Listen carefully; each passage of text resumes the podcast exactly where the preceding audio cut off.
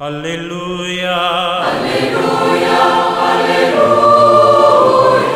Hola, ¿qué tal queridos amigos? Sean bienvenidos a esta reflexión en este domingo, el 17 del tiempo durante el año. Hoy miramos ahí el Evangelio en el capítulo 13, los versículos del 44 al 52. Se trata de algunas parábolas. El reino de Dios. Jesús comenzó su vida pública en Galilea, anunciando el reinado de Dios, proclamando su venida. Y ese es, sin duda, el contenido de su Evangelio. Sin embargo, ¿en qué consiste ese reinado y aquí podemos compararlo? Jesús, para enseñar a las gentes el misterio del reinado de Dios, hacía constantemente uso de hermosas parábolas que tomaba de la vida cotidiana. El reinado de Dios, les decía, se parece a un labrador que encuentra un tesoro en el campo y luego va y lo esconde de nuevo. Se parece también a un mercader que encuentra una perla fina en el mercado, después de venderlo todo lo que tiene, etc. O se parece a unos pescadores que echan la red y cogen pescados grandes y pequeños y luego sentados en la orilla. Y así suma y sigue. Jesús, el Maestro, se acercaba a cada cual hablando su lenguaje. Al labrador le recordaba sus labores, al mercader sus negocios, a los pescadores sus faenas, y cuando se dirigía a las amas de casa, les hablaba de cómo se hace un remiendo o de cómo se barre una habitación para encontrar, por ejemplo, una moneda extraviada. Sin embargo, el mensaje era el mismo para todos. Con su evangelio, con su buena noticia, descendía al terreno que les era en cada caso más conocido, pero les llamaba a todos indistintamente a lo más deseado y a lo que en el fondo a todos interesaba escuchar. Si nos fijamos en las parábolas de Jesús, observaremos también que en ellas el reinado de Dios se compara siempre a un acontecimiento y nunca a una cosa. No es propiamente como un tesoro, ni como una perla, ni como una red, sino que en él sucede algo semejante a lo que le pasa al labrador con el tesoro, al mercader con la perla y a los pescadores con la red que echan al mar. De modo que no sabríamos nada del reinado de Dios si no supiéramos lo que sucede con estas cosas, porque el punto de comparación está en el suceso, en el acontecimiento. Por eso, en las parábolas predomina el relato sobre la descripción. Y de ahí podemos sacar ya la primera enseñanza. Lo primero que nos quiere decir Jesús en todas las parábolas, independientemente del argumento, es que nadie puede entrar en el reinado que anuncia como si tomara en propiedad una cosa, adquiriera un estado o una posición, sino más bien como alguien que se enrola decididamente en una dinámica y comienza a vivir una vida nueva. Entrar en el reinado de Dios es tomar parte en la historia de la salvación.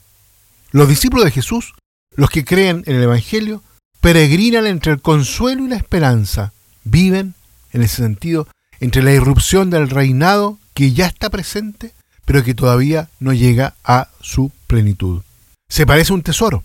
La vida nueva comienza por la gracia de Dios.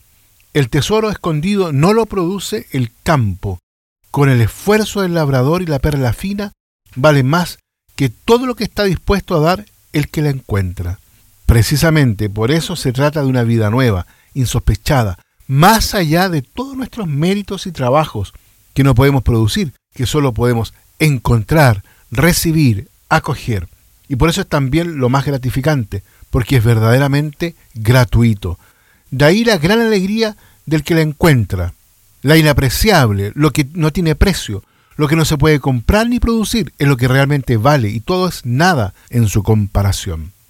Dios es el tesoro del hombre.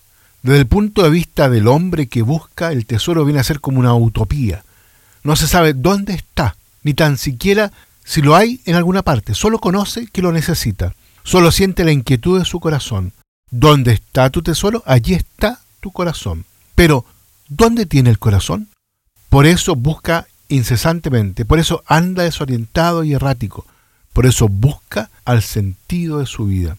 Ahora, en estas circunstancias, el hombre puede agarrarse al dinero, al poder, a la fama, etc. Ahora, el verdadero tesoro del hombre no es cualquier cosa, sino que se trata del mismo Señor, del mismo Dios, escondido en nuestro mundo, cubierto por la carne crucificada de Jesús de Nazaret, perdido entre los pobres, identificado con ellos, está en el tesoro del hombre. Es ahí donde Dios se ofrece a los que le buscan.